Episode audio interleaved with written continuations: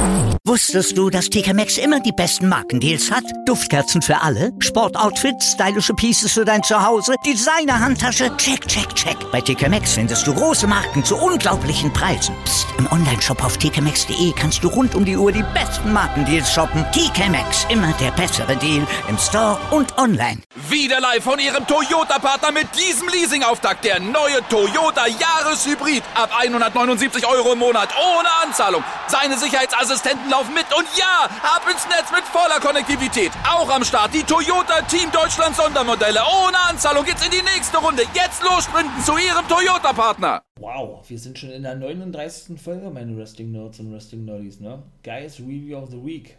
Monday Night Raw, Ring of Honor, hier im For Life Wrestling Podcast. Also bleibt dran, wenn ihr wissen wollt, was da passierte. Mein Name ist wie immer der NWO-Guy, Nathan William Owen. Und jetzt viel Spaß wünsche ich euch.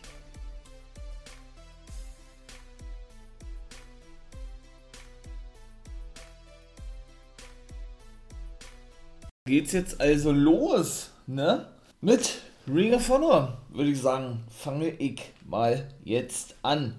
Da war ja eigentlich die ganze Ring of Honor Ausgabe, die aktuelle, aufgebaut auf das Fight on the Farm Match, wie immer das doch aussehen möge, zwischen den Briscoe Brothers. Jay Briscoe versus Mark Briscoe. Ne? Warum haben sie dieses Match angesetzt? Eigentlich ganz, ganz nachvollziehbar, ja, und ganz logisch denn das war die 500. Ja, Ausgabe von Ring of Honor gewesen. Und dadurch, dass die beiden Briscoes, Mark und Jay, die letzten originalen Wrestler sind bei Ring of Honor, die seit der Geburtsstunde dieser Company sozusagen bereits äh, ja, in dieser sind, haben sie sich also dazu entschlossen, die beiden gegeneinander antreten zu lassen und dann auch noch in einer Matchart, die sie selber bestimmen dürfen, beziehungsweise die sie, ich möchte mal sagen, ähm, ja, nicht groß gemacht hat, aber was dann schon ja, ihrer Art und Weise entspricht, ja, so ein bisschen hinterwäldlermäßig, ohne, ohne das natürlich böse meinen zu wollen, da komme ich natürlich gleich drauf. Das erste Match war nämlich Jonathan Gresham gewesen, der seinen Titel verteidigen musste, sein Pure Championship gegen den guten Fred Yehai. Oder Jehi. Aber er wird ja Fred Yehai ausgesprochen. Genauso ist es. Was soll ich sagen? Er konnte den Titel verteidigen, kann ich schon mal vorwegnehmen. Der gute Jonathan Gresham, ja. Ähm, ja, ich selber persönlich bin ja nicht ein Fan von diesem Pure Championship, ne? Beziehungsweise auch von diesen ganzen Regeln. Denn für mich ist es manchmal ein bisschen undurchsichtig wie diese Regeln denn überhaupt ähm, ja, teilweise funktionieren, beziehungsweise wie die denn generell sind. Ne?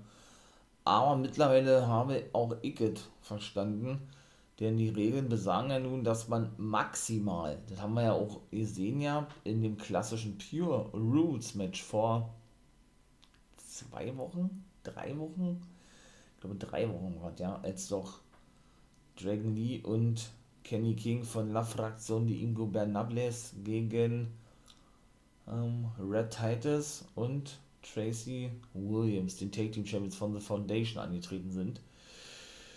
Da ging es ja um die Take Team Titel, soweit ich gesehen habe. Und Kenny King und Red Titus sind ja ehemalige Take Team Champions als All Night Express, ne, also ein ehemaliges Take Team, wie gesagt.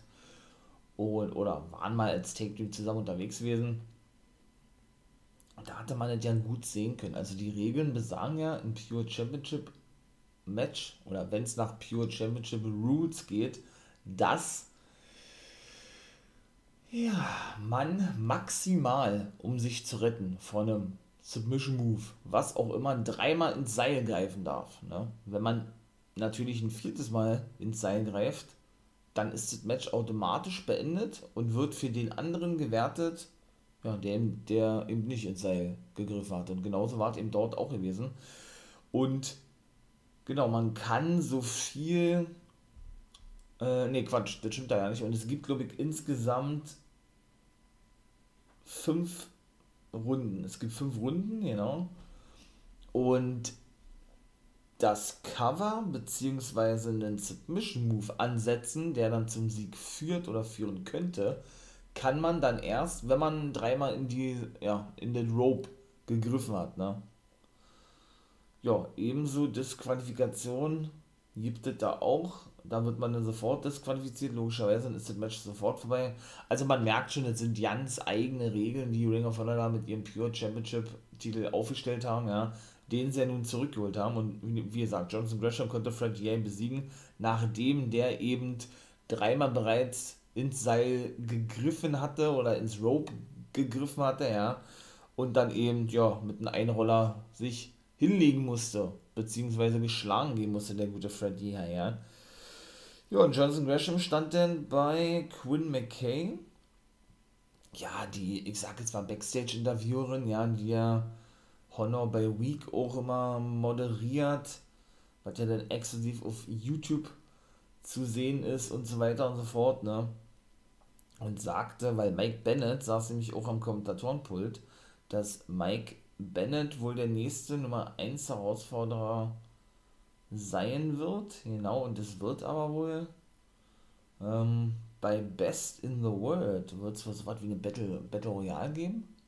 Ich glaube ja. Bin ich mal gespannt, ja. Wie das da abgehen wird. Und wenn wir schon bei Best in the World sind, dann gehen wir doch gleich auf die Matchcard ein, wa? Ich habe ja nun gesagt, ihr habt schon in den letzten zwei Wochen dass äh, die Matchcard mich nicht wirklich umhaut, ne? Bei Best in the World. Best in the World kommt jetzt am Wochenende. Genauso ist es. Also dauert nicht mehr so lange. Das kommt nämlich am 11., also von Sonntag auf Montag. Ähm, ja, das mich das nicht wirklich umhaut. Wie gesagt, Best in the World ist praktisch so was wie das WrestleMania nur für Ring of Honor. Ne? Ist also der große Pay-Per-View von Ring of Honor in diesem Jahr. Danach kommen dann zwei Shows von Glory bei Honor und es werden auch wieder Fans zugelassen sein. Endlich auch mal wieder bei Ring of Honor Fans, ja. Mega geil und ich bin mal gespannt, ob man irgendwelche Comebacks, Debüts sieht, wie auch immer, ja. Weil, wie gesagt, ne, ist ja nun schon alles eine Weile her, ne, auch bei Ring of Honor, was die Fans betrifft, dass man da eben Fans zugelassen hat oder zulassen durfte, wie auch immer, ja. Und von daher lasse ich mich dann natürlich sehr gerne überraschen. Es sind dann nur noch einige auf dem Markt, wie man ja nun weiß, ne was äh, potenzielle Neuzugänge betrifft für Ring of Honor. Und ja, dann leg mal kurz auf die Matchcard drauf ein, denn dort gibt es zwei neue Matches, genau. In der Pre-Show, also sprich in der, ja, wie in der WWE, ne, in der einstündigen Pre-Show vor dem eigentlichen Pay-Per-View gibt es ein Match zwischen PCO und Danhausen. Die scheinen wohl wirklich jetzt ein festes Team zu sein, aber die haben ja schon ein Matchup, ne? Der letzten Ring of Honor Ausgabe. Was haben wir verloren? Nee, stimmt nicht in der Ring of Honor, das war bei Honor bei Week gewesen. Oder Week bei Honor. Da haben sie ja verloren gegen Violence Unlimited und die andere und das dritte Team war Moses and Korn gewesen, die, die Savagery of, nee, die Sons of Savagery, so, die SOS von Shane Taylor Promotion. Und wie gesagt, PCO und Denhausen müssen in der Pre-Show ihre Titel verteidigen. Nein, bekommen ein Take-Team-Match gegen meine Bouncers. Die sind dann nun doch weiterhin als Team unterwegs. Ne? Brian Malonas bzw. Kingpin oder der ehemalige Kingpin, ja. Brian Malonas oder Brawler Malonas, wie er ja auch genannt wird, und der Beer City Bruiser. Eigentlich auch schade, muss ich sagen, ne? Weil, wie gesagt, ähm, es hat sich dieser Split angedeutet, dass der Beer City Bruiser ja sich, wie ich möchte, ich möchte mal sagen, äh, schlecht behandelt fühlte von Brian Malonas oder äh, ja, dann mit Taven zum Beispiel auch in dem Match gegen The Original Kingdom, ne, gegen Taven und Bennett, ihm die Flasche über den Schädel zog und sich ja dann mit Ken Dixon zusammentat als erfahrener Mann und Ken Dixon als Nachwuchsmann, so möchte ich es mal sagen, der aus dem Ring of Honor Dojo kommt. Und äh, diese ganze Storyline daraufhin beruhte, also entweder war es bei Ring of Honor von vornherein so geplant gewesen, was ich eigentlich eher gesagt ablehnen würde oder sagen würde, das war nicht der Fall gewesen. Oder man entschied sich dann wieder kurzfristig anders, dass man dann, ja, äh, einen anderen Weg geht mit den Bouncer, in dem Fall, dass sie doch zusammen, denn mir gefällt das natürlich, weil das ist mein Lieblingstag bei Ring of Honor, ja. Denn der gute Beer City Bruiser, äh, genau, turnt ja praktisch gegen Kingpin, also gegen äh, Brian Malonas, ohne den aber irgendwie attackieren zu wollen. So. Und sagte dann, dass er es eigentlich auch so wie, wie viele andere Storylines ja schon aufgebaut wurden, ne? dass er es satt habe, immer unten gehalten zu werden, möchte ich es mal so sagen. Oder nennen ja, er hat höhere Ambitionen, höhere Ziele, möchte World Champion werden und so weiter und so fort. Ja, und, äh, und Melonas hindere ihn daran. Dann hat er ein Matchup mit Ken Dixon, was sie auch gewinnen konnten. Das zweite haben sie dann verloren, ja, weil Ken Dixon diesen Übermut praktisch ähm, ja, zum Verhängnis wurde. Ne? Dieser Übermut wurde ihm zum Verhängnis und genau, und da er dann wohl nicht auf den, ich sag jetzt mal, erfahrenen Mann, in dem Fall ihm selber Loser, hören wollte, ne, war es dann eben so gewesen, dass der gute Brian Malonas dann den guten Ken Dixon attackierte, genau, also ihn dann praktisch auch so eine Lehre erzählte, so eine Art, ey, wenn dir ein erfahrener Mann was sagt, so sollte zumindest rüberkommen, ja, dann hörst du ja Felix auch darauf, ja. Und dann waren sie sich wieder einig gewesen, tranken ein Bierchen und waren wieder zusammen als Bouncers unterwegs. Eigentlich auch ein bisschen, bisschen dürftig gewesen, ja. Und, und das, ja, das war ja alles innerhalb von ein paar Wochen gewesen, ja. Das ist ja das, was mich gewundert hat. Also, meiner Meinung nach hat man da irgendwelche Pläne et acta gelegt und ja, die nicht weiter, weiter fortgeführt. Möchte man nicht mal so sagen, ja. Und seitdem, das ist ja schon bestimmt sechs Wochen her, wenn nicht sogar noch länger, waren die gar nicht mehr zu sehen gewesen. Überhaupt gar nicht. Also, deshalb ist es eigentlich irgendwo verwunderlich, warum sie jetzt auf der Best in the World Card stehen. Natürlich dürfen die da nicht fehlen, ganz klar, auch im PCO nicht, ne. Es ist zwar nur ein Pre-Show-Match, aber trotzdem, also irgendwie hätte ich mir dann natürlich schon wesentlich mehr erwartet, gewünscht. Oder gewünscht, wie auch immer, ne. So, dann äh, weiter im Takt Best in the World Main Card. Die beiden Anführer der Stables von The Foundation, Jay Lethal und Brody King von Violence Unlimited treffen ebenso in einem Singles-Match aufeinander, aber wirklich nur ein reines, normales Singles-Match, nichts weiter, ja. Dann aber allerdings gibt es ein Match mit einer besonderen Stipulation oder Stipulation, nämlich ein Last Man Standing Match zwischen den ehemaligen Tag Team Partnern Josh The Good Woods, jetzt habe ich es richtig ausgesprochen, ich verwechsel ihn ja immer gern vom, also natürlich von der, vom Namen her mit Xavier Woods, ne? Der trifft der gute Josh The Good Woods auf seinen ehemaligen Mentor und Take Team Partner Silas Young. Das war ja genauso Ding auch sehr schnell äh, beendet worden. Ne? Die ganze Take-Team-Angelegenheit, also lange waren sie nicht zusammen gewesen. Finde ich eigentlich eher schade, weil ich die wirklich gut gefeiert habe. Silas Young für mich äh, der geilste Typ bei Ring of Honor. Bin großer Silas Young-Fan. Hat für mich auch die geilste, geilste Entrance-Team bei Ring of Honor, ja. Und wie gesagt, ich werde dann mal natürlich auch ähm, zusätzlich noch eine Pre-Show machen zu Ring of Honor, so wie ich es ja immer gemacht habe. Ne? Ja, und der gute Silas Sang, wie gesagt, trifft also auf Josh the Goods Woods und da wird dann endgültig geklärt, wer praktisch ja, the last real man ist, möchte ich es mal so formulieren, ja. Das waren also zwei Matches. Dann das dritte Match ist ein Television Championship Match. Tony Deppen, der überraschend vor einigen Wochen den Titel gewinnen konnte, der eben, ebenso zum Stable gehört Violence Unlimited mit eben äh, Chris Dickinson, mit Homicide, dem Ring of Honor Original, der nun zurückgekehrt ist, und ihm den Boss, dem Anführer, den Gründer Brody King. Der muss seinen Titel verteidigen gegen Dragon Lee, gegen den ehemaligen Television Champion. Das wird bestimmt ein richtiger Leckerbissen werden. Da können wir uns, glaube ich, auf ja, auf ein richtig gutes Match einstellen. Ne? Ebenso, und da freue ich mich am meisten eigentlich drauf, ja. Boah, das wird auch so geil werden, das World Championship Match der beiden Mexikaner, ja. Bandido konnte sich ja nun durchsetzen im Survival of the Fittest Match, ne? Was ihr ja hoffentlich alle abgehört habt, beziehungsweise, ähm, ja, ich denke, ihr dort auf dem neuesten Stand seid. Denn der gute Bandido gewann nämlich gegen Brian Johnson, Eli Isom, Demonic Flamita, sein ehemaliger Tag-Team-Partner, Demonic Flamita, Chris Dickinson selbst und wer war Nummer 6 und Red Titus, eine Hälfte der Tag Team Champions. Genau, die Tag Team Titel stehen noch nicht auf dem Spiel, noch nicht. Also, ja, und da ähm, konnte er sich ihm durchsetzen, ne? nachdem sie ja alle sechs, die gerade schon sagte, in Singles-Matches ähm, eine Runde weiter einzogen in dem Survival of the Fittest Match.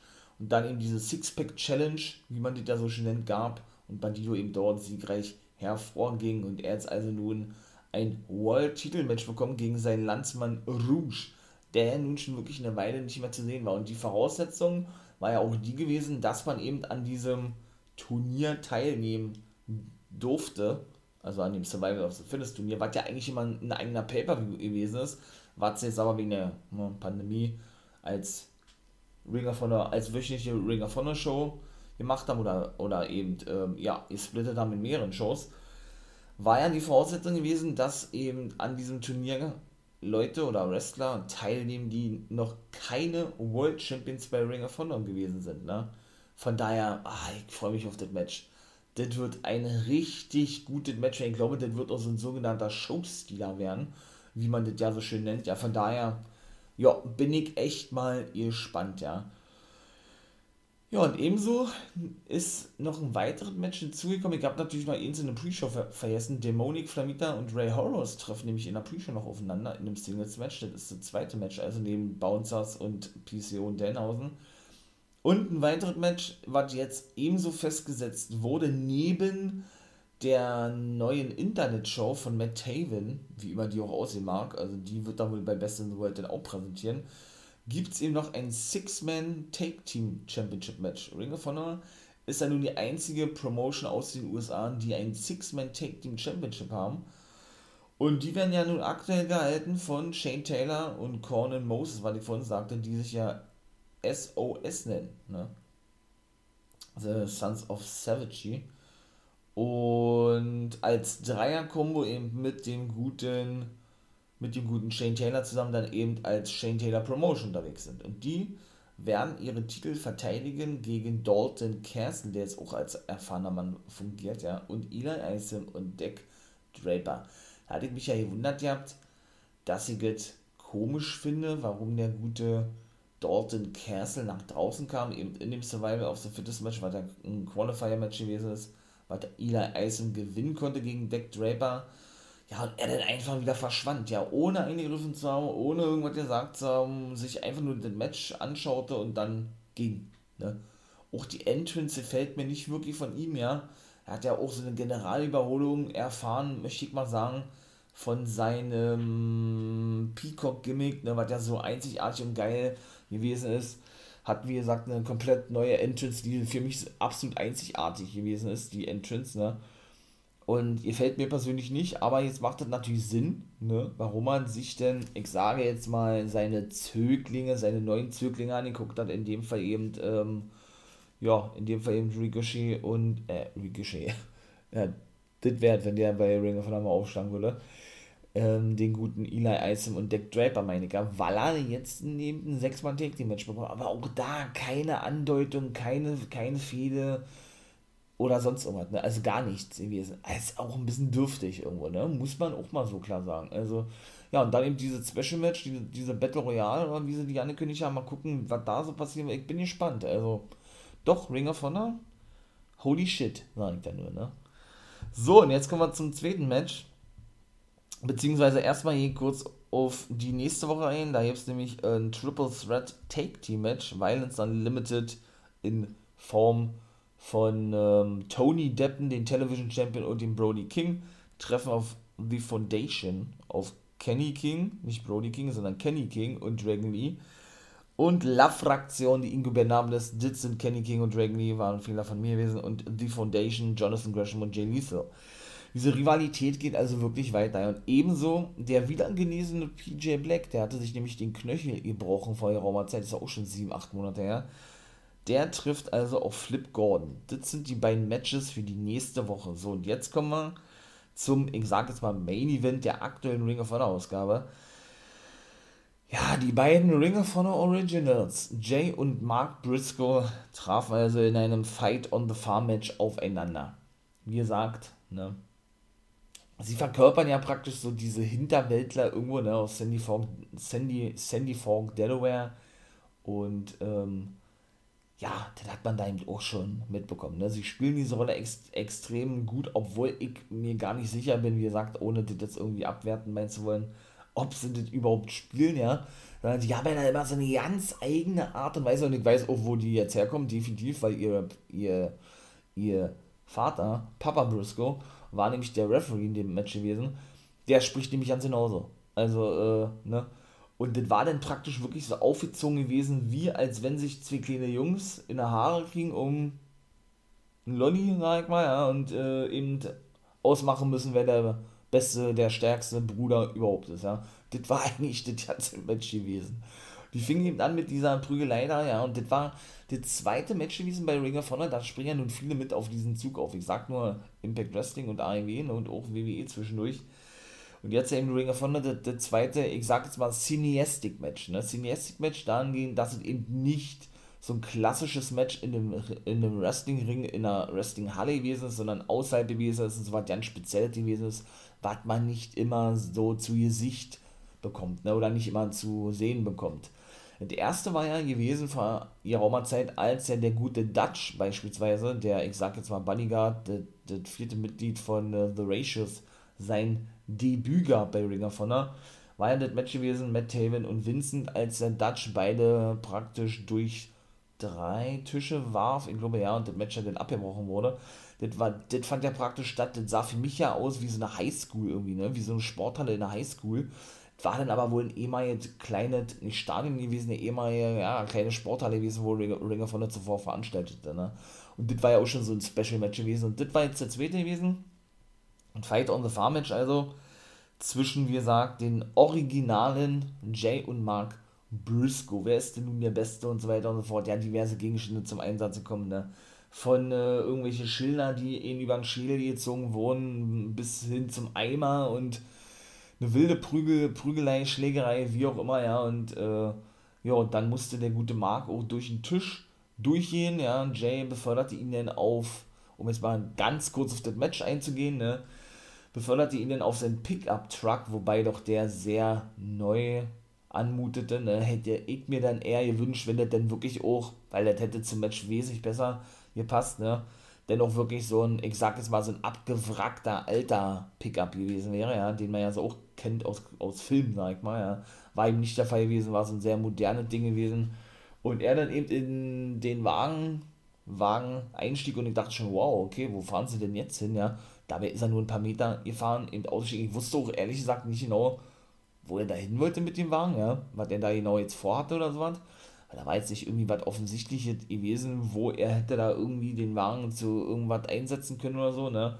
wollte dann sein Bruder eben von der von der Lagerfläche oder von der ähm, ja, von der Pickup Pickup-Fläche herunterheben, da war er aber weg gewesen und hatte sich gewundert, ja, der, da kam dann natürlich angestimmt, Briscoe mit dem Vorarm und dann bearbeitete er wiederum seinen älteren Bruder, ja, und das hatten sie eben auch in so einer das ist auch mal geil, in so einer alten Videos gezeigt habt, ne? natürlich noch VHS, wo man dann schön diese ganz alten Streifen, also diese ganz alten ähm, Streifen sieht während, während des Videos, ne? was ja darauf hindeuten lässt, dass das eben noch auf ne, Kassette damals aufgenommen wurde, wahrscheinlich Mitte der 90er, was als beide noch Kinder waren und eben ja schon, ähm, ja, da auf dem Anwesen, ja, Wrestling fabrizierten. Zum Beispiel, ja, Jay Briscoe auf, auf dem Carport-Dach stand und ein Frog Splash zeigte gegen den guten Mark und so weiter. Ne? Das war geil gewesen, in alten Videos zu sehen. Das war schon sehr ähnlich gewesen wie auf dem Hardy-Compound damals. Das sieht auch, ich will nicht sagen sehr ähnlich aus, aber war schon so ähnlich aufgebaut. War auch irgendwie komplett eigen gewesen, ja. Aber das sollte eben äh, irgendwo dann auch so eine Anspielung sein und mit den Videos und so, da war es nämlich genauso gewesen mit, mit den Hardy Boys, ne? Und ja, was soll man sagen? Der gute Mark Briscoe konnte denn die Oberhand. Die zwischendurch waren sie natürlich auch auf dem Wohnwagen gewesen. Da konnte Jay Briscoe zum Beispiel die Oberhand gewinnen, ja. Nachdem Mark da eigentlich als erstes nach oben stieg und Jay ihm folgte, warf er dann, wie gesagt, den guten Mark Briscoe durch ja, durch so eine Plane durch, wo wahrscheinlich irgendwelche Plastikdinger unter, unter, unterlagen. Ich weiß nicht, man konnte es nicht sehen. Auf jeden Fall warf er ihn vom Dach des Wohnmobils runter, ja. War schon mal so ein erster großer Spot gewesen, oder zweiter neben den Spot durch den Tisch, den er praktisch, äh, heranje, den er praktisch angelehnt hatte an die Rückseite seines Pickup-Trucks, wie gesagt, und an eine alte, ähm, eine alte Blechschüssel, ja. Und der dritte Spot kam dann aber diesmal von Mark Briscoe, der stieg auf den Baum, der wiederum sehr nah an dem Carport stand, was ich gerade sagte, ne? Und er dann eben dort hinaufstieg und er dann eben derjenige gewesen sei oder gewesen ist, der dann eben mal mit dem Frog Splash, was er ja auch gezeigt hatte, ähm, ja, angesprungen kam auf seinen Bruder Mark. Und dann aber auch noch durch den Tisch, ne? Also der lag auf dem Tisch und dann sprang der gute Mark Briscoe auf seinen älteren Bruder Jay mit dem Frog Splash vom Carport-Dach. Der Vater ne, nahm sich dann Bäder an, seine, seine beiden Söhne, und musste die dann zurückschleppen zum Ring, weil sie so K.O. gewesen sind und ja nicht mehr selber laufen konnten eigentlich, ja. Und als sie dann in diesem Ring drinne waren, ja, da packten sie noch ein paar Schläge aus, fielen dann beide um und dann haben beide praktisch aufgegeben und beide sagten, ey, wir können nicht mehr, weil der Vater danach sagte, und, habt ihr jetzt alles geregelt so nach? Ja, ja, haben wir. Und der Ole Mark sagte dann irgendwann, ja, ja, haben wir. So, und dann war das Ding erledigt gewesen. Also es gab keinen Sieger, ne? Es war wirklich nur dafür da gewesen, so, wie gesagt, so die erwachsenen Jungen, ne, machen mal ihre Rivalitäten untereinander aus, äh, diese doch denn haben und das macht man eben in einem Wrestling-Match, so eine Art, ne? Und so als Vater, komm, lass die, die mal machen, so eine Art, ja, lass die, lass die Bänen mal, äh, ja, genau, ihre ganze, ganze Wut raus und so weiter und so fort und dann, äh, dann haben sie sich auch wieder lieb. Ja, dann hat er ja auch gesagt, ja, geht zurück, oder jetzt geht's zurück zum Geschäft, seid wieder die Dan Boys, die Briscoe Brothers und äh, das beste Take-Team der Welt, hat er gesagt. Ach so, und bevor ihr, äh, bevor ihr wieder dieses Team seid, sagt er, räumt ihr, ihr Felix den Mist auf, sagt er. das war schon geil gewesen. Also, war eine geile Ringer von Ausgabe. Sowas würde ich mir echt häufiger wünschen, muss ich ganz ehrlich sagen. Ja, auch so ein, ich sag jetzt mal, Cineastic Match hat mir sehr gut gefallen, muss ich ganz ehrlich sagen. Also war wirklich nice gewesen, ja. Ja, wie gesagt, ich bewerte ja dann immer mal so, oder was heißt bewertet, ich gebe ja immer mein Fazit ab, ja. Also Ring of Honor war wirklich gut gewesen. Muss ich ganz ehrlich sagen, hat mir richtig gut gefallen, ja. Doch. Und dann würde ich sagen, kommen wir doch gleich zu Money Night Raw. Machen wir doch gleich weiter. Da begann die Money Night Raw Ausgabe mit einer Special Miss TV Ausgabe. Genau, Miss TV at Money in the Bank, so hat das, ich, genannt gehabt, ne ja, sprachen sie natürlich über die letzte Woche, also John Morrison und The Miz und so weiter und so fort. Ne? Dann kamen so nach und nach die ganzen anderen Teilnehmer nach draußen, Drew McIntyre, Ricochet und auch Riddle. Ne? Ja, ließen dann natürlich einige, einige Sachen ab. Zum Beispiel erinnerte Ricochet daran, ne, dass er doch letzte Woche äh, John Morrison diesen geilen Move verpasste, ja beziehungsweise, nee, war das The Miss gewesen und Ricochet ließ sich dafür feiern, so konnte dann Weg wohl ja, sagen. Er sagte dann, äh, ja, ähm, er hatte sein, seinen Namen so ein bisschen, ja, so eine Mischung aus, weiß ich nicht, hier gesungen und gerappt. Also Ricochet, R-I-C-C-O-C-H-E-T. und den hat den John Morrison mitgemacht, hat natürlich gleich improvisiert, ja, und hat dann praktisch seinen Namen eben die, genauso gesungen, gerappt, wie auch immer, und dann kam McIntyre nach draußen, ne. Ja, und die hypten sich dann natürlich nochmal alle, war ja auch klar gewesen, ne? so wie immer, Money in the Bank mäßig. Und The Miz fand es natürlich alles andere als geil, dass er ständig unterbrochen wurde von den ganzen äh, anderen Teilnehmern bei Money in the Bank, denn es gibt ja sowieso nur einen Sieger, hat er von vornherein gesagt, nämlich John Morrison, der das Ding, ähm, ja, gewinnen wird. Und wie gesagt, also ich würde mich megamäßig freuen, wenn der wirklich das Ding reißen dürfte, John Morrison. Bin ich ganz ehrlich, John Morrison ist ein geiler Typ, ja. Der hätte das auch wirklich so verdient, finde ich. Aber ich gebe, und da werden natürlich auch eine, eine Pre-Show zu machen oder eine, eine Episode zu Money in the Bank kommt ja am 18. Juli, genau, also in zwei Wochen. Und davor kommt Slammiversary. Auch da wird es eine Pre-Show-Episode dazu geben. Sage ich doch irgendwie, dass Big E das Ding reißen darf. Da ne? würde ich mich auch megamäßig freuen. Aber wie gesagt, ich kann mich ja auch noch auch eine Irren oder das sowieso irren, aber kann das ja auch noch irgendwie ändern oder wie auch immer, ne? Von daher möchte ich das natürlich nicht in Stein gemeißelt sehen, ne? Ja, und schlussendlich wie gesagt, kam Riddle nach draußen, ne, sprach dann über die letzte Woche, denn er trat ja eben in dieser 15-Mann Battle Royale an, ne, die wir ja gleich zu Beginn der, der Monday Night Raw-Ausgabe gesehen haben. Und ja, gewann ja dann auch diese Battle Royale und durfte dann schlussendlich im Main Event im Triple Threat Match gegen Drew McIntyre und AJ Styles antreten und nahm er dann praktisch den Platz von Randy Orton. Er verlor allerdings durch den Claymore Kick ne, von Drew McIntyre, der sich dann damit qualifizierte.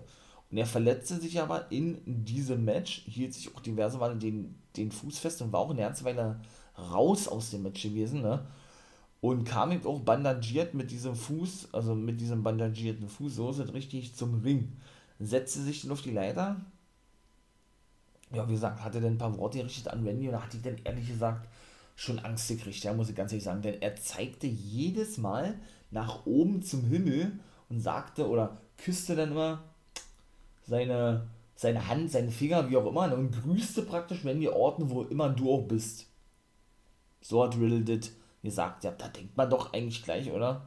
Dass da irgendwas schon mit passiert ist mit Randy Orton. Brauchst du mir nicht zu erzählen, was, ne? Also, es war schon. Das hat er nicht nur einmal gemacht, der hat er drei oder vier Mal gemacht. Das war natürlich nicht so geil, ne? Also, da habe ich dann schon gedacht, ja, oh, was ist denn da? kommt da jetzt noch irgendwas? Ja, weil wie gesagt, äh, ne, die Superstars in der WWE machen nichts ohne, ohne irgendeinen Background. Ne? Also da wird noch irgendwas kommen. Äh, die machen das alles nicht umsonst. Definitiv nicht. Von daher sind wir mal gespannt, wie das da alles weitergehen wird. Ja, und dann kam schlussendlich oder der gute AJ Styles nach draußen, der ja eigentlich ne, nichts zu tun hatte oder nichts mehr zu tun hatte mit diesem Money in the Bank Match, da er ja nun, wie gesagt, letzte Woche verlor gegen Riddle bzw. Drew McIntyre, der sich ja nur qualifizieren konnte. Und was soll ich sagen, der kam dann nach draußen und irgendwo war es schlüssig gewesen, irgendwo auch ein bisschen, ich will nicht sagen billig, aber ein bisschen, bisschen, bisschen, ja, zu banal irgendwo, ne, dass er sagte, ey, oder er habe sich beschwert gehabt, der kam natürlich mit Omos nach draußen, wie sollte der auch anders sein, ne? Sagte, ey, Fakt ist doch, sagt er, dass Randy Orton letzte Woche nicht da gewesen ist und das eigentlich schon eine Frechheit ist, dass es dann im 15 Mal ein Battle Royale gab und es weiterhin als Triple Threat Match beworben wurde und du, Riddle, dann eben in diesem Match ja, stehen durftest, um Randy Orton zu, zu vertreten. Es hätte eigentlich ein normales Singles-Match gehen müssen, eben Drew McIntyre gegen AJ Styles. Gab es aber nicht und das ist die Schuld von dir, hat er gesagt. Er gab Riddle dafür die Schuld praktisch, ja. Und eben auch dafür, dass er verloren, also dass er sich nicht qualifizierte und er sagt dann aber auch noch, und ich bin ja sowieso nicht derjenige gewesen, der eben das Cover einstecken musste, sondern du, Riddle, hat er gesagt, ja. Dann hat er eben äh, zu Omos geguckt gehabt, weil Riddle ihn ein bisschen, bisschen aufzog und ihn irgendwie, weiß ich nicht, beleidigte wie so ein, wie so ein kleines hoppelndes Häschen oder was. Ähm, der keine Ahnung, der sich eben von irgendwas angegriffen fühlt, ne, und Ricochet das auch so ein bisschen nachmachte und McIntyre auch ein bisschen lachte und Style schaute dann nur so zu Omos hin und sagte aber auch nichts. Und Omos griff sich die Leiter und kippte die um, ne, der gute Riddle, der oben drauf saß, flog eben volle Möhre, volle Kanone mit dem Fuß voran, der natürlich immer noch lidiert war oder der generell bandagiert gewesen ist, ja, nach unten auf den Hallenboden, oder nicht auf dem Hallenboden, sondern auf die Ringmatte und schrie natürlich vor Schmerzen, ja.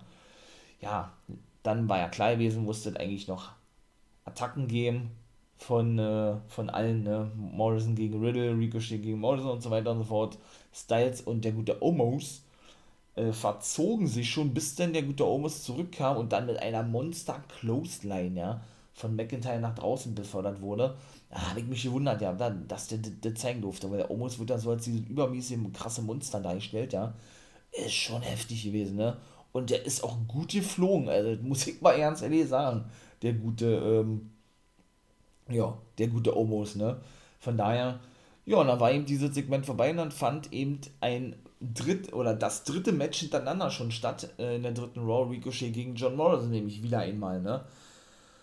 Ja, und was soll man sagen, war auch wieder ein richtig gutes Match gewesen. Genauso ist es. John Morrison und Ricochet, oh, auch geil gewesen, ja. Da hat er dann auch gezeigt gehabt, ähm, wieder ein Spanish und ich erwarte mir da auch wirklich einiges, ja, gerade, zu, gerade zwischen Ricochet und John Morrison auf Seiten von Raw, vielleicht auch Kevin Owens von SmackDown, ja, der ja eben auch mal für so eine High-Flank-Spots gut ist, meine ich mal, hat das schon geil, bin ich echt mal heiß drauf, ja.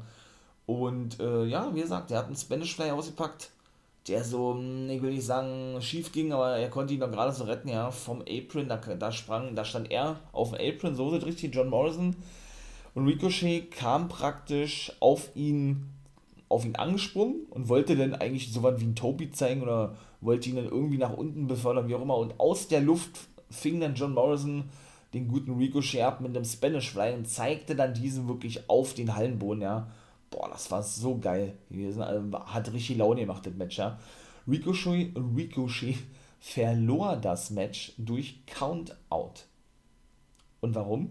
Das war auch wieder sehr witzig gewesen, weil der gute, der Ref zählte logischerweise, ne, das hat er nicht verloren, äh, durch Countout. Und Ricochet war ihm so gut angeschlagen nach dieser Aktion und John Lawson war schon lange wieder im Ring drin, ne, waren, war nämlich das gewesen, dass das alte Schlitzohr The Miss, der nun im Rollstuhl sitzt, weil er ein Kreuzbandriss hat, ne, was auch keine Storyline ist, ähm, er sich praktisch mit seinem Rollstuhl vor Ricochet rollerte und ihm praktisch den Weg versperrt hat, zurück in den Ring. Und das so lange machte, bis er eben ausgesetzt wurde. Ne? Und er feierte dann natürlich ohne Ende mit Ole Morrison, und dann war dieses Match vorbei gewesen. Zuvor hat er natürlich wieder seinen Dripstick eingesetzt, wie sollte das auch anders sein. Ne? Hat er schon während des Matches gemacht gehabt, indem er dann wieder den guten äh, Ricochet nass spritzte ja, und all sowas.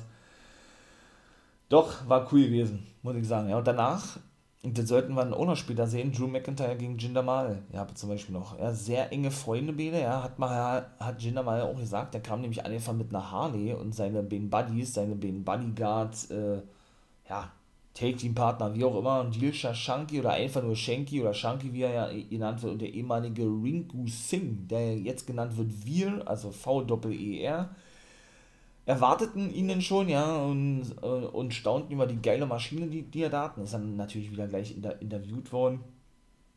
Und ähm, ich glaube, es war gewesen Sarah Schreiber, genau, die wissen wollte, wie er sich auf sein Match vorbereitet gegen McIntyre. Hat er sagt, ja, oder nee, ähm, ob das ihre Freundschaft gefährdet. Sagt er, wir sind schon lange keine Freunde mehr. Wir waren zwar damals ein Tank-Team gewesen, und haben uns auch gut verstanden. Ich habe damals aber spätestens nachdem McIntyre meint, dass er was Besseres ist und in den Main Event aufgestiegen ist, wenn man es überhaupt so formulieren kann, äh, meint er, dass er, ja, dass er was Besseres sei und wünschte mir dann lediglich in meinem letzten Match, allein sagt er wohl nur Good Luck und zeigte damit seine absolute Arroganz, wobei doch der, der Modern Day Maharaja, in dem Fall Ika, der sagt, am Jinder Mahal im Money in the Bank Match stehen müsste und ich werde ihm heute, heute zeigen, indem ich ihn fertig mache, was ich davon halte.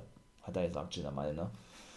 Ja, und dann gab es eben auch noch ein weiteres äh, Backstage-Segment mit ja, Reginald, naja, Jackson, Shayna Baszler, ne? Die standen Backstage und Reggie äh, wies dann darauf hin, dass doch Alexa Bliss hinter ihnen stehe, also ein bisschen, ein bisschen abseits, ne? wieder im Dunkeln, so wie wir beim letzten Mal schon sahen, als sie ja die die beobachtete, beziehungsweise ja, da das ausspionierte, was die sagen, ja. Und sagt dann, ey, dreht euch um, dreht euch um, dreht euch um. Da steht sie, haben sie sich natürlich umgedreht und sie war nicht mehr da gewesen. So ähnlich wie, oder nicht so ähnlich, so war es ja eben auch gewesen mit Shayna Baszler, ne? Und der guten Lilly, als sie ja so langsam dann wirklich einsehen musste, oh, Lilly hat irgendwelche Fähigkeiten, ne? Indem sie ja praktisch äh, im Spiegel auftaucht und wenn Baszler sich umdreht, Lilly aber nicht mehr hinter ihr steht, also weg ist, ne? Und genauso war es ihm da auch gewesen. Basler stauchte ihn dann zusammen, er soll sich mal da nicht irgendwas einbilden und soll nicht verrückt werden. Jax beruhigte das alles ein bisschen, ja. Und dann gingen die drei eben, ja, zum Ring. Und da sah man eben wieder Alexa Bliss denn dort stehen, ne. Also, das ist schon geil, ne? Ich bin ja, wie gesagt, ein großer Fan von dieser ganzen Storyline rund um Alexa Bliss und so weiter und so fort. Von daher, doch, muss ich wirklich sagen, mega nice.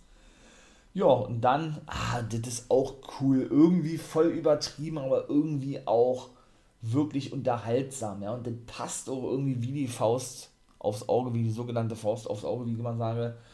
Da standen er nämlich, und das war nämlich äh, die Gegnerin von den beiden gerade gewesen, von Nia Jax und Shayna Baszler, das war das zweite Match gewesen, das waren acht Women's Tag Team Match.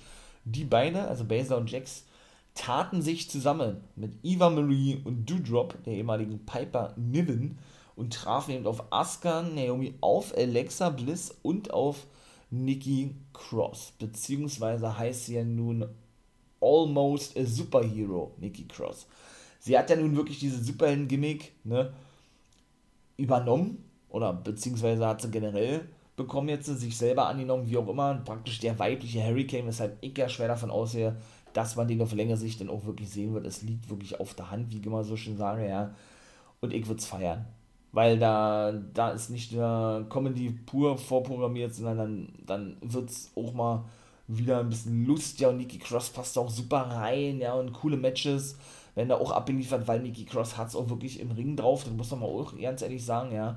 Von daher war es natürlich geil, sie sprach dann natürlich wieder das gleiche an. Gut, sie hypte natürlich Money in the Bank, sie will das Ding gewinnen. Naomi und Asuka sagten das noch genauso, ne? Und äh, ja, und sagte dann aber eben auch, dass sie praktisch eben, äh, ja, dass sie praktisch eben diese Gimmick kreiert habe oder diesen Superhelden-Status, dieses Superhelden-Kostüm, wofür sie ja in der letzten Woche Lucha House Party gelobt wurde, ne, auch für die Maske und so was, kreierte auch den Schmetterling und all so was für die, für die Schwächsten auf dieser Welt, die, die sie praktisch vertreten wolle, sozusagen. Dann kam sie eben da draußen und dann ging dieses Match los, ne. Da haben sie also zwei Fäden so praktisch erstmal zusammengepackt, wie gesagt, Shayna Baszler und Nia Jax mit Doudrop und Eva Marie, denn auch zwischen den beiden gab es ja schon Spannung, ja. Also nicht nur zwischen Baszler und Jax, wobei die wirklich immer noch als Team unterwegs sind. Hätte ich nicht gedacht, dass sie so, so lange als Team zusammenbleiben. Ich feiere das, ich finde die cool. Als Team muss ich ganz ehrlich sagen, natürlich auch Reginald, ne? Reginald Thomas oder einfach nur Reginald oder Reggie, der ehemalige, ähm, der ehemalige, na, ehemalige Artist vom Circus Soleil, genau, der immer seine ganzen Flickflacks macht, seine ganzen Rollen und so weiter und so fort, ja. Gefällt mir. Finde ich richtig, richtig gut. Auch die ganze Story mit Alexa Bliss und so weiter. War dann natürlich auch wieder so gewesen, dass sie natürlich wieder diesmal Nia Jax hypnotisieren, äh Quatsch, wieder Reginald hypnotisieren wollte, nachdem sie zuvor mit Nia Jax versuchte, ne? Und sie dann eben attackiert wurde von Nia und da dann immer diese Hypnose unterbrochen wird, ne? Und ja, auch diese ganze Storyline rund um Eva Marie und Doudrop bzw. Piper Niven wurde weiter geführt, ja. Bin ich auch mal gespannt. Da wird man auf längere Sicht, denke ich mal, auch ein Match sehen der beiden Big Womans, ne, Nia Jax und der guten Doudrop, die auch immer gut zusammengearbeitet haben, so ein Double Monster, Double Splash der guten, ich glaube, Asuka verpassten, ja. Und, ähm, ja, die auch schlussendlich gewinnen konnten, die Heels, also Baszler, Jax, Doudrop, obwohl sie ja eigentlich ein Face ist, ja, und Eva Marie, durch einen Samoan Drop von Nia Jax gegen Almost a Superhero Nikki Cross. Hätte ich ehrlich gesagt nicht gedacht, dass die sich gleich hinlegen muss, ja, aber es war so, die Heels haben gewonnen und Eva Marie nahm sich natürlich wieder Mikrofon und krönte sich selber zur einzig wahren Siegerin. Also ich bin ja kein Fan von der guten Eva Marie, das weiß man ich mittlerweile, hat doch wieder fast gar nichts gezeigt im Ring und hat sich dann immer, wenn es denn mal so halbwegs ernst wurde, ne, ähm, schnell auswechseln lassen, in dem Fall mit Doudrop, ne, die damit ja, die, die, die, die ja mitmacht, aber die denn immer auch mit diesen ganzen Ankündigungen oder mit diesen ganzen Ansagen, dass sie dann, ja, wie gesagt, auch die einzig wahre Siegerin ist, überhaupt nicht zufrieden ist. Du Drop, das hat man auch wieder gesehen, ja, ne, mit dem Blick und all sowas. Und äh, ja, wie gesagt, diese Fehde, denke ich, dann vielleicht ja schon bei Money in the Bank münden wird, wenn Eva Marie vielleicht ihr erstes richtiges Match bestreiten wird gegen Doudrop oder keine Ahnung, die eine andere Gegnerin kriegt und dann der Streit weiterhin äh, eskaliert zwischen den beiden, ich weiß es nicht. So was habe ich ja auch schon gesagt, so was habe ich auch noch gar nicht gesehen, dass gleich nach einer Woche eigentlich schon ja, der Split wieder eingeläutet wurde, ne? Denn wie gesagt, äh, sie lässt ja Doudrop immer die Drecksarbeit machen, ne? Und sie schmückt sich dann selber ja immer sehr gerne mit den, mit den Rosen, wie man eher so schön sagt, ne? Und ja, beim zweiten Match war es dann auch verloren gegen Naomi und Asuka, also Doudrop und Eva Marie, weil Eva Marie eingerollt wurde, ne? Von Naomi, weigerte sich auch Doudrop praktisch äh, zu wechseln mit der guten Eva Marie weil sie ihm nicht einsah, nö, dass sie also, ne, ich spreche jetzt mal aus der Warte von ihr, dass ich immer die Drecksarbeit für dich mache und du dann immer dich selber als Sieger kürst. Und da hat man schon gedacht, der vor zwei Wochen, oh, das war schon wieder gewesen mit dem aber nein. Dann kam natürlich die letzte Woche und das war dann eigentlich auch sehr offensichtlich gewesen, machte das genau Eva Marie umgekehrt, ne?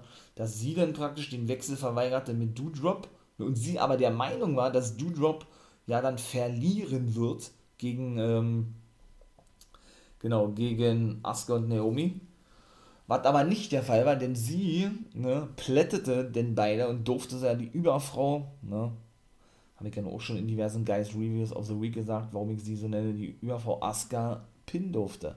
Und Eva Marie wirklich geschockt war, dass sie doch so dominant eigentlich war und sogar beide beherrschte und besiegen konnte, ne.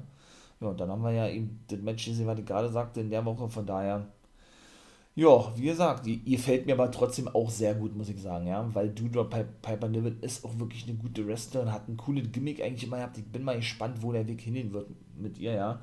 Und von daher, ja, wie gesagt, gucken wir doch mal, wie das da alles weitergehen wird. Ja, dann war gewesen, äh, ich glaube, New Day.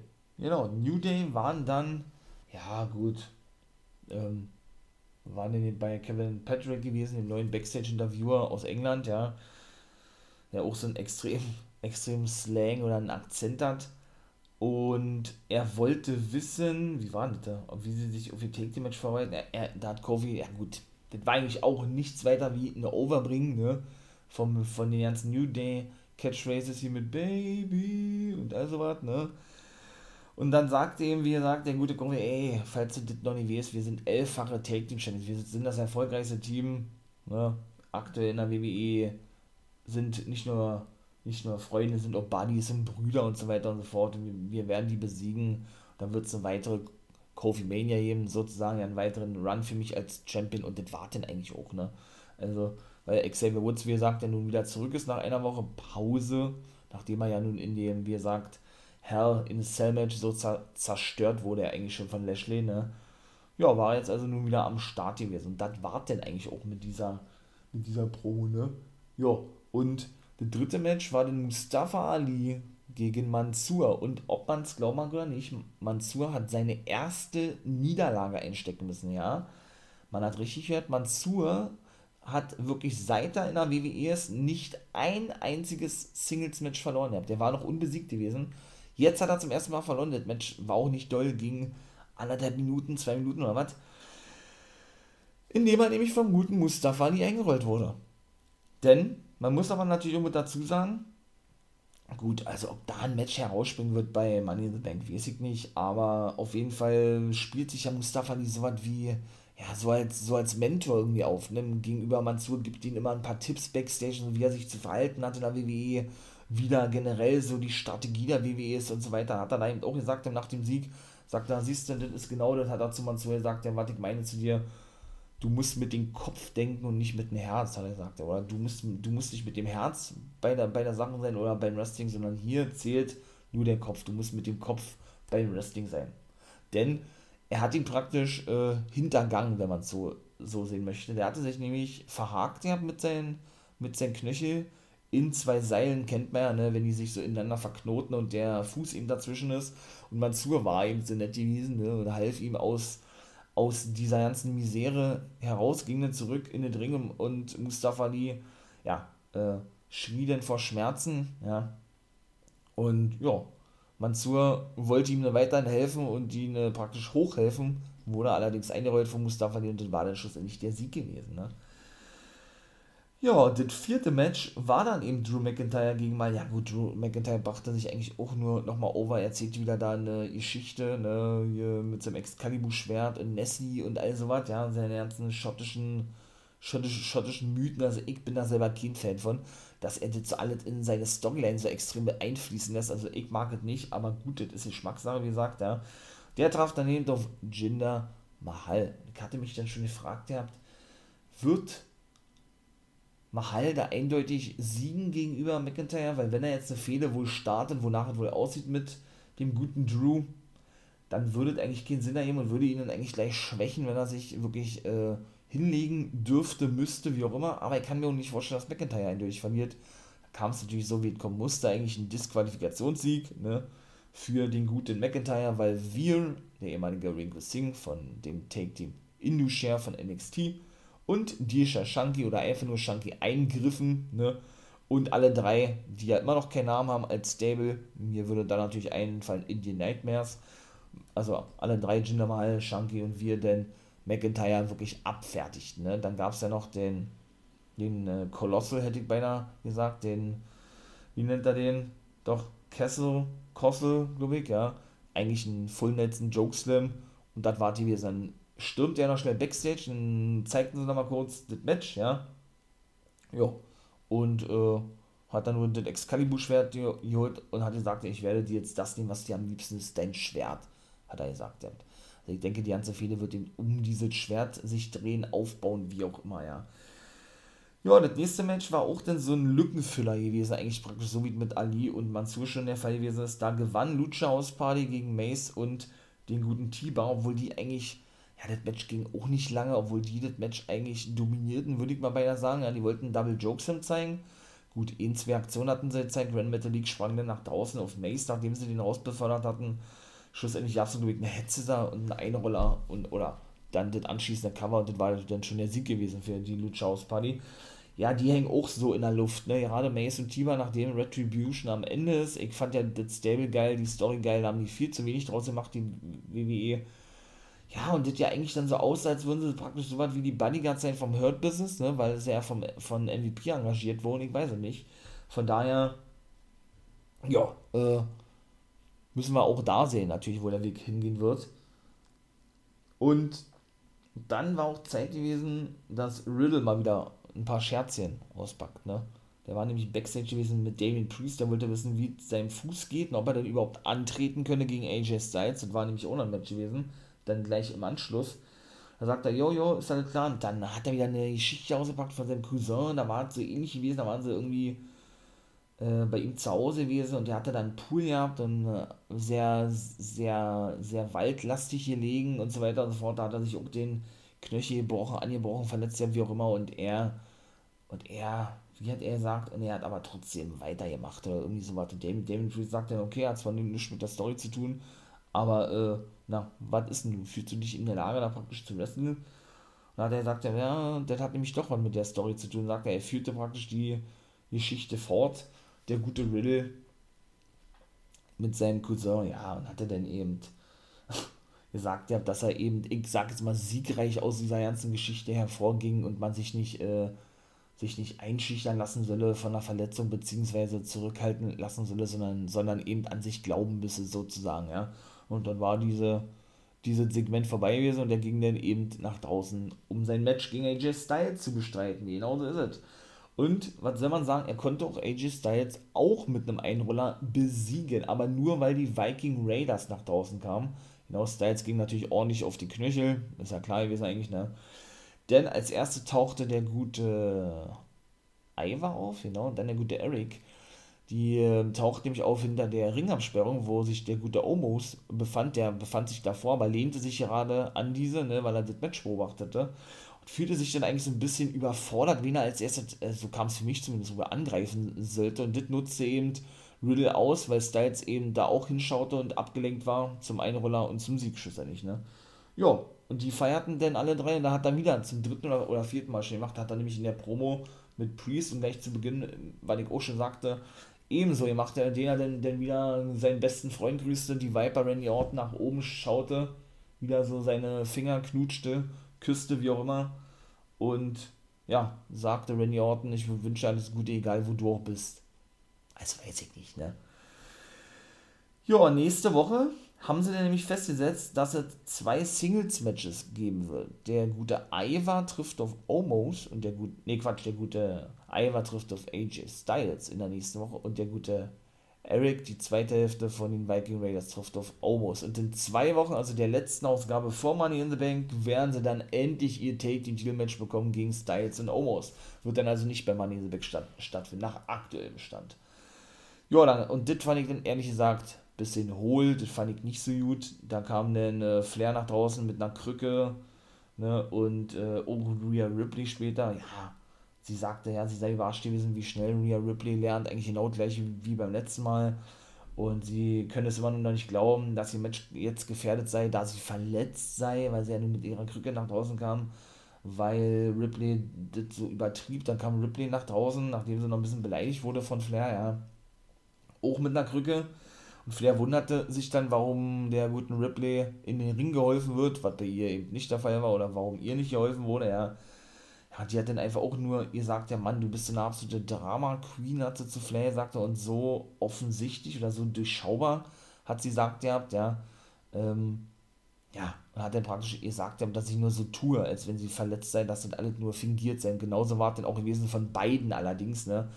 Die waren natürlich nicht verletzt gewesen, beide, äh, denn sie schlugen gleichzeitig mit ihren Krücken gegen eben die angeblich verletzten Beine und dann sah man eben, dass beide ja dann doch, wie gesagt, eigentlich fit sein und das sollte so dargestellt sein. Also ich fand es nicht gut, dass Ripley praktisch Flair ja, ähm, nachmachte, indem sie eben ebenso eine Verletzung vortäuschte, weil sie eben, weil sie eben sie schon durchschaute, dass Flair doch eben nur spiele, weil sie diese Drama Queen sei. Also ich finde, da haben sie schlecht gesellt, schlecht verkauft.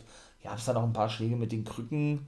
Schlussendlich äh, konnte Ripley dann die Oberhand gewinnen, weil Flair sich rausholte, weil sie zuvor eben auch ja, einen Schlag einstecken musste in die Magengrube mit der Krücke und das war es gewesen. Also ich fand das Segment nicht wirklich gelungen.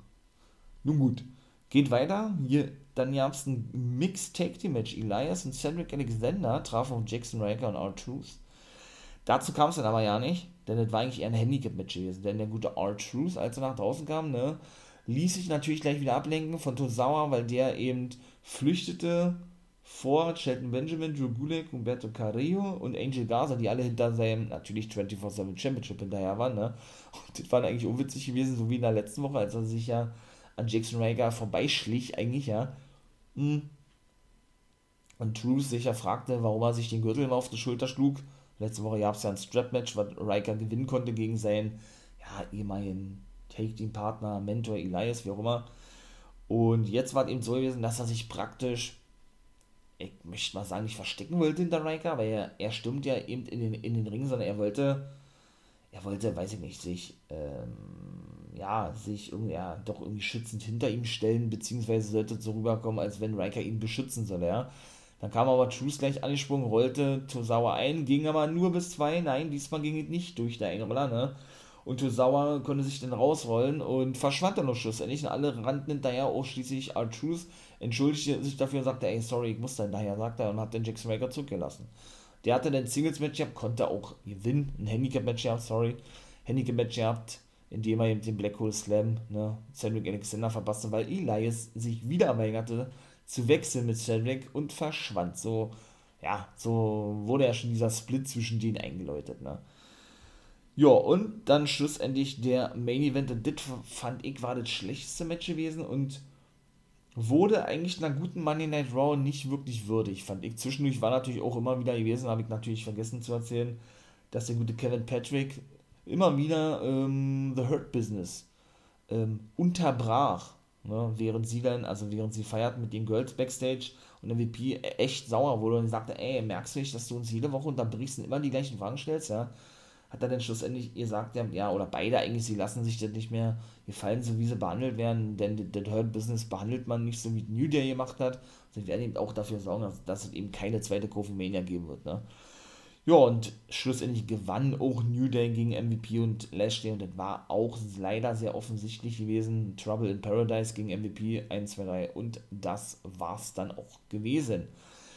Man muss aber auch mit, mit dazu sagen, ne, ist also MVP sehr angeschlagen gewesen, also der ist meiner Meinung nach nicht fit gewesen, sehr, sehr, sehr extrem gehumpelt immer noch, ja. Hat, hat auch sein Bein überhaupt nicht belastet, auch nicht bei, bei seinem Ball-In und so weiter. Von Lashley war auch nicht erfreut gewesen, dass MVP ja, das Cover einsteckte. Ne? Weiß nicht, ob da irgendwie ein Split ansteht oder was. Also auf jeden Fall war es schon eindeutiger, als es vielleicht so zwischendurch schon mal gewesen, obwohl ich mich da eigentlich nicht dran erinnern kann, ja.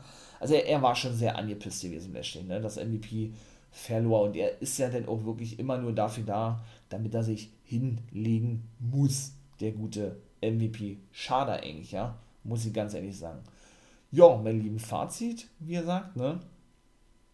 Muss ich wirklich sagen, gut gewesen. Eine gute Money Night Raw hat mir richtig, richtig, richtig gut gefallen. Also von daher natürlich immer wieder gerne und weiterhin. Ähm, ja, weiterhin so eine geile Money Night Raw. Und das war es dann auch gewesen hier, ne? Ja, dann, ähm, wie gesagt, würde ich sagen, wir hören uns denn in den anderen Guys Reviews of the Week wieder.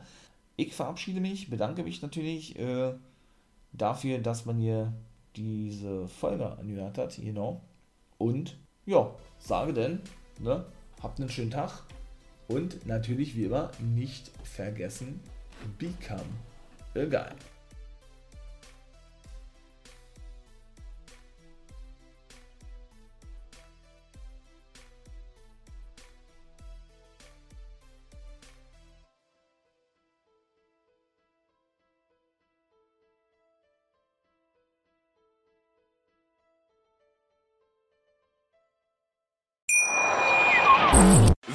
Live von Ihrem Toyota-Partner mit diesem Leasing-Auftakt. Der neue Toyota Jahreshybrid. Ab 179 Euro im Monat. Ohne Anzahlung. Seine Sicherheitsassistenten laufen mit. Und ja, ab ins Netz mit voller Konnektivität. Auch am Start die Toyota Team Deutschland Sondermodelle. Ohne Anzahlung geht's in die nächste Runde. Jetzt los sprinten zu Ihrem Toyota-Partner. Hier kommt die Reality Elite.